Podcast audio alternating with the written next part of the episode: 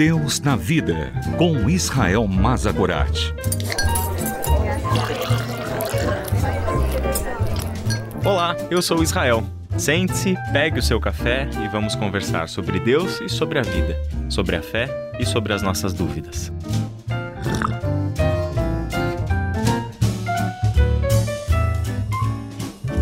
Em Efésios capítulo 6, versículos 10 até 20, o apóstolo Paulo nos presenteia com uma das mensagens mais belas de todo o Novo Testamento sobre em que consiste a luta constante da comunidade dos discípulos de Jesus.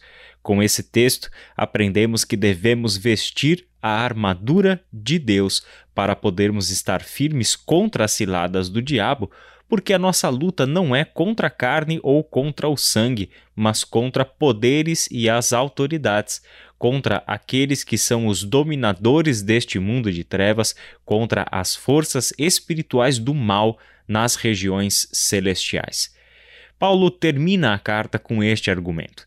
Mas Paulo começou Efésios com um argumento curioso. Ele disse que Jesus já governa nas regiões celestiais.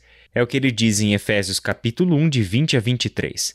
Esse poder ele exerceu em Cristo, ressuscitando dos mortos e fazendo assentar-se à sua direita, nas regiões celestiais. Preste atenção muito acima de todo governo e autoridade, poder e domínio e de todo nome que se possa mencionar, não apenas nesta era, mas também na era que há de vir.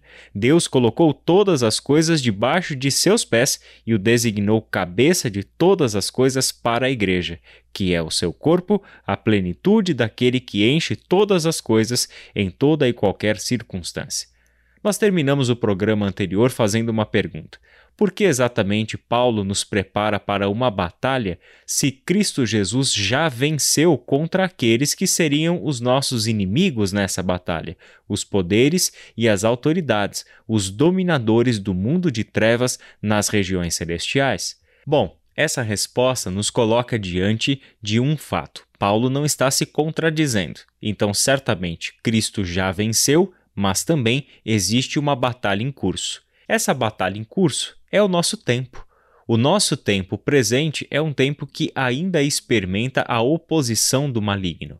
O reino das trevas já foi completamente destronado, ou seja, todo o seu poder já foi minado porque Cristo venceu na morte de cruz todos esses poderes e autoridades. Agora ele já está entronizado, no entanto, o inimigo ainda está vivo e age com hostilidades contra o reino de Deus. Por isso mesmo que converter-se a Cristo é ser jogado numa batalha.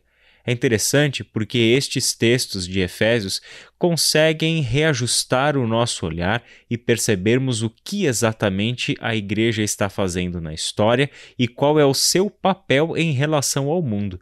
O texto de Efésios deixa muito claro uma coisa: a igreja, sob o domínio de Jesus Cristo, é central em relação ao mundo e o mundo é periférico em relação à igreja. Essa é uma mensagem importantíssima que o apóstolo Paulo nos dá. Não é a igreja que está às margens desse mundo. Não é a igreja uma comunidade pequena e fraca que luta para sobreviver neste mundo. É este mundo que está à margem porque Cristo Jesus, dominando sobre a igreja, exerce o papel central na história.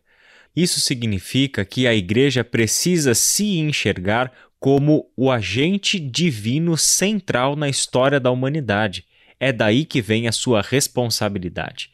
É o seu dever lutar, governada por Cristo, contra os poderes infernais que atuam na história e se manifestam de tantas formas vemos as injustiças dentro da sociedade, vemos inocentes sendo presos injustamente, vemos a maldade se perpetuar e a corrupção se alastrar em todos os âmbitos, seja político, empresarial, familiar. Vemos as pessoas sofrendo as consequências daqueles que agem com a corrupção, suborno, enfim, são tantas e tantas coisas que, se abrirmos os nossos olhos, perceberemos as manifestações do mal, os poderes do inferno diante dos nossos olhos todos os dias. Basta abrir um noticiário que veremos os poderes das trevas agindo no nosso mundo. É contra este poder e contra estas autoridades que o Espírito Santo de Deus está nos empoderando para lutarmos contra. O poder do Espírito é o que conduz a Igreja de Jesus Cristo. Basta assumirmos a nossa posição nesta batalha. Veremos cada parte desta armadura e veremos a inevitabilidade de entrarmos nesta batalha como discípulos de Jesus. Mas faremos isso nos próximos encontros. Que Deus te abençoe e até a próxima. Deus na Vida, com Israel Mazakorat. Para ouvir novamente, acesse transmundial.org.br.